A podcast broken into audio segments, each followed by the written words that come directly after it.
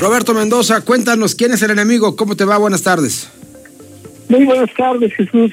Pues fíjate que muchas veces he oído decir al presidente que hay una o varias fuerzas en contra de su gobierno. Nuestros adversarios, los que nos quieren derrotar, los conservadores, neopofiistas, tecnócratas, todo eso dice al menos una vez cada mañana en su conferencia. En la parte política, los que ha identificado como sus adversarios son principalmente dos expresidentes, Carlos Salinas y Felipe Calderón. Los dos en el pasado reciente le dejaron fuertes heridas, pero hoy son solo ciudadanos. No puede ser que tengan acceso a grandes recursos financieros. A lo mejor sí, pero nunca como los del Estado y sobre todo no tienen mando ninguno sobre el ejército. Otros enemigos eh, del presidente, los eh, enemigos políticos, son los actuales partidos, el PAN, el PRI y el PRD. Estos han perdido poder y recursos financieros. Incluso no pudieron ni juntos propinarle una monumental derrota al presidente. Por el lado de los empresarios, el presidente dice que su principal enemigo es Claudio X González, un doctor en Derecho y Diplomacia, que es hijo del presidente de una empresa muy fuerte, eso sí, que se dedica a hacer papel, toallas sanitarias y cuadernos. González es además un filántropo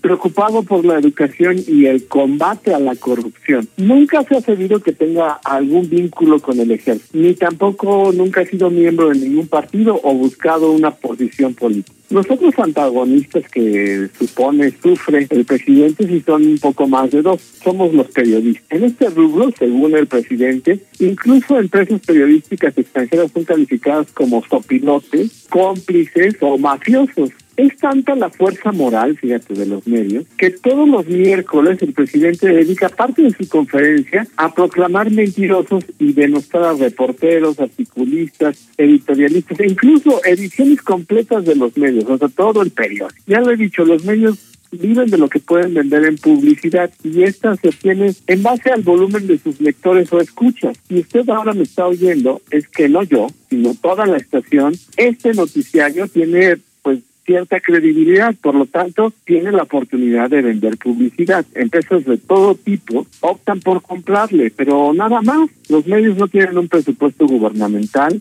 ni un mando o ningún ejército en ninguna parte. Entonces el presidente nos está engañando una vez más al decir siempre que hay unos adversarios que quieren destruir su gobierno. Incluso en esa misma línea de pensamiento está el subsecretario de Salud Hugo López Gatel y muchos otros aplaudidores en este gobierno. Tan falaz y irracional es este argumento que hasta unos niños postrados en cama por un cáncer que se ha agravado debido a la falta de medicina, resulta ser miembros activos de un supuesto golpe de Estado. Bueno, el 6 de noviembre de 2019, Silvia Chocarro, jefa de organizaciones pro defensa de la libertad de expresión en Latinoamérica, le pidió al presidente que se comprometiera a usar un lenguaje que no estigmatizara a los periodistas. El presidente le aseguró que nunca había utilizado un lenguaje que nos estigmatizara, que no nos veía como enemigos, sino como adversarios. Ojalá el presidente le explicara que enemigo y adversario son palabras sinónimas. Algunos consideran que la palabra enemigo, si se usa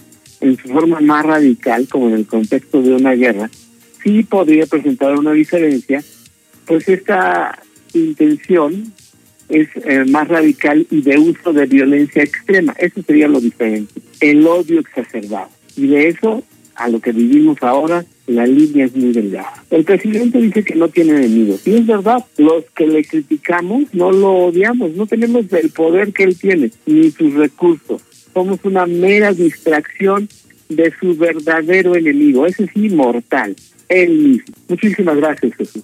Gracias a ti, Roberto Mendoza. Son las 6 de la tarde con 32. Tenemos más en MG Noticias. MG Noticias con Jesús Aguilar.